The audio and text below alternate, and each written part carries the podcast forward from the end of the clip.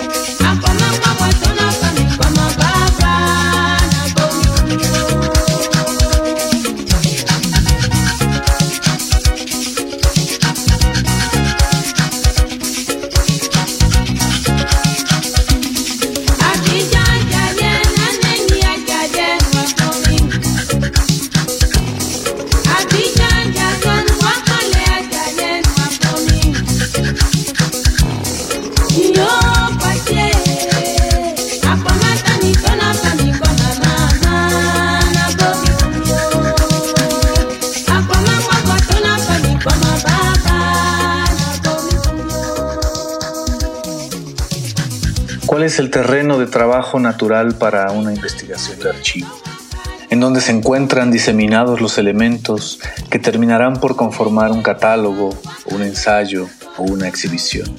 En el caso de Awesome Tapes from Africa, se encuentran en la calle, en los mercados, en el intercambio cotidiano de las ciudades o los pueblos de países como Ghana, Etiopía, Sudáfrica, Eritrea o Mali. Podemos imaginar a estas grabaciones que terminarían conformando su catálogo, sonando en alguna bocina mal ecualizada de algún mercado callejero y entremezclándose con el barullo caótico de las personas. Imaginemos, por ejemplo, la voz de Antoniette Conari, a quien escuchamos de fondo ahora mismo, como si estuviera atrapada en una red de sonidos que sin embargo no la ahogan, sino que le dan otras tesituras, otros vínculos sonoros, nuevas cualidades que hacen a su música aún más singular al situarla en contextos de tanta riqueza sonora. Hablamos entonces de una especie de archivo en el aire que debe ser articulado mientras se camina, mientras esquiva a otros, mientras escucha en confusión con otras voces. Un archivo entonces que exige del escucha una capacidad de distinción y focalización entre estímulos múltiples, heterogéneos, a veces incluso contradictorios. Awesome Tapes from Africa, decíamos, surge en el aire, en la calle, y por provenir de la calle y no desde un catálogo accesible o preorganizado, exige un trabajo activo de escucha, exige una escucha en movimiento. Pero resulta que los oídos del sujeto que fundó este catálogo son, por decirlo menos, oídos problemáticos, ya que pertenecen al estadounidense Brian Shinkovitz, quien, para complicar más las cosas, proviene del mundo de la antropología, una disciplina bajo la lupa en tiempos recientes. Es decir, tenemos a un estadounidense, que además es antropólogo, recorriendo las calles de África para coleccionar música. Por esta propia formación de antropólogo, a principios de los 2000, Shinkovitz realizó una investigación académica sobre hip hop en Ghana, es decir, una investigación mucho más focalizada, donde comenzó a recopilar una gran cantidad de cassettes. Estos cassettes se mantuvieron como mero material de referencia para su tesis, es decir, se mantuvieron sin publicarse hasta que en el año de 2006 Shimkovitz abrió un blog donde comenzó a compartirlos. Para su sorpresa, el blog fue un éxito y representó el punto de partida de un trabajo que superó pronto los corsés académicos y que reúne hasta la fecha más de 4.000 cassettes.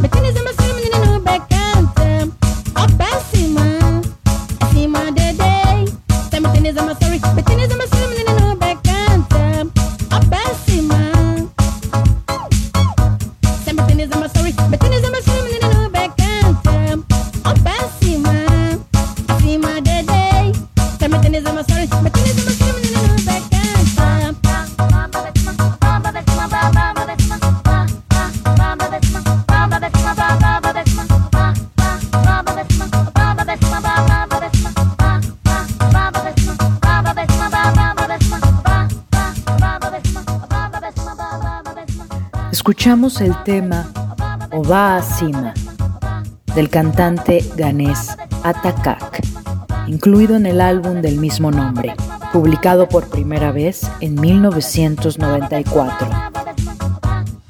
Viniendo de un antropólogo de los Estados Unidos, la acusación de apropiacionismo era casi cuestión de tiempo. Esta es una acusación que no es menor, sobre todo en un continente como el africano.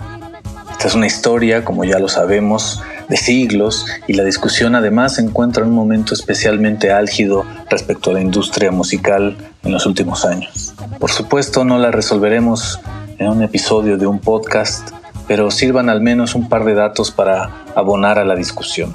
Shimkovitz asegura en múltiples entrevistas, y esto es algo que se eh, asegura de afirmar todo el tiempo, que al menos con los cassettes que ha publicado hasta la fecha, que son poco más de 40, el 50% de las regalías van directo al artista. Este es un porcentaje mayor al de los sellos discográficos promedio, pero ¿es suficiente? Y además, ¿qué otro tipo de retribución distinta a la simplemente económica podría imaginarse? Esta última pregunta, que dejo abierta, podría complejizarse aún más con casos como los del ganés Atakak, a quien escuchamos de fondo ahora mismo, o del etíope Hailu Mergia, cuyas carreras fueron definitivamente relanzadas cuando sus obras fueron descubiertas, y aquí remarco las comillas tanto como sea posible, descubiertas por Shimkovitz. Atakak, que solo había publicado un trabajo en los años 90, ahora, por ejemplo, hace giras en festivales internacionales, como cuando en 2016 formó parte del cartel del Festival Sonar de Barcelona. Y por su parte, el relanzamiento de Hailu Merja le permitió dejar su trabajo como taxista para dedicarse a la composición de tiempo completo. Mergia en el año de 2018 publicó el álbum Lala Belú, su primera grabación en más de dos décadas, complementado en el año 2020 con el destacado disco Jene Mircha, confirmando que sus exploraciones de los años 70, cuando grababa con la agrupación Walias Band, han seguido interesantes rutas estilísticas. El trabajo que en los años 70 hacía de reformulación a través del funk y el jazz de la música folclórica etíope, ahora encuentra algunas derivas, por ejemplo, de música dop, como en el tema que escucharemos a continuación.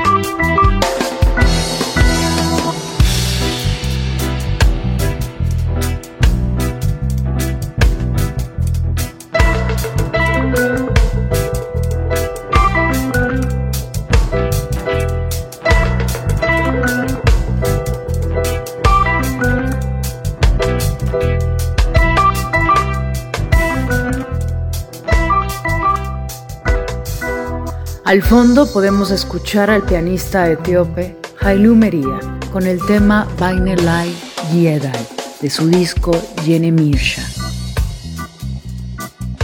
El caso de Hailu Mergia, como ya escuchamos, es interesante por el salto de temporalidades que ejemplifica un cassette con sus viejas grabaciones, encontrado de forma azarosa y colocado en un nuevo contexto con alcances internacionales, permite el relanzamiento entero de su carrera. El pasado de su música que se encontraba como agazapado, como silencioso, gracias a esta serie de condiciones azarosas puede volver a escucharse.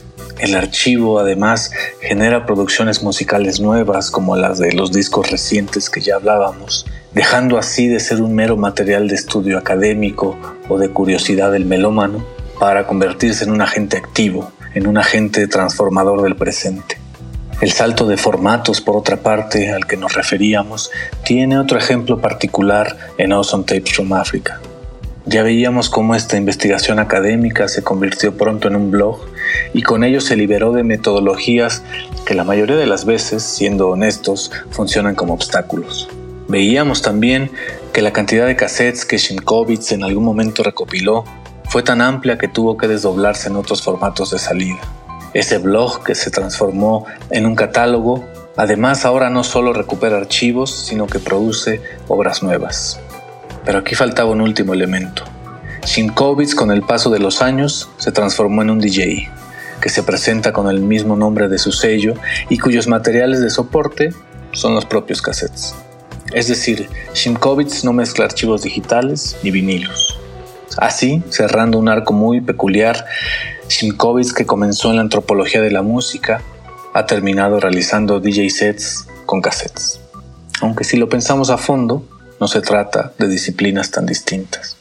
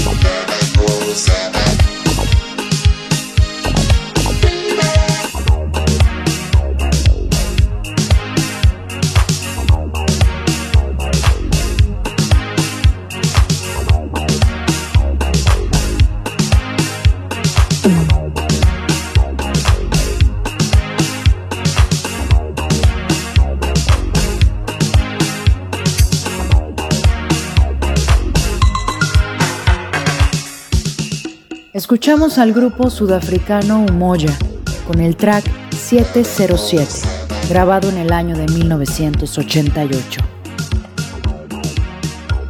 Más allá de las cuestiones de los formatos, Awesome Tapes from Africa tiene consecuencias estéticas y políticas importantísimas.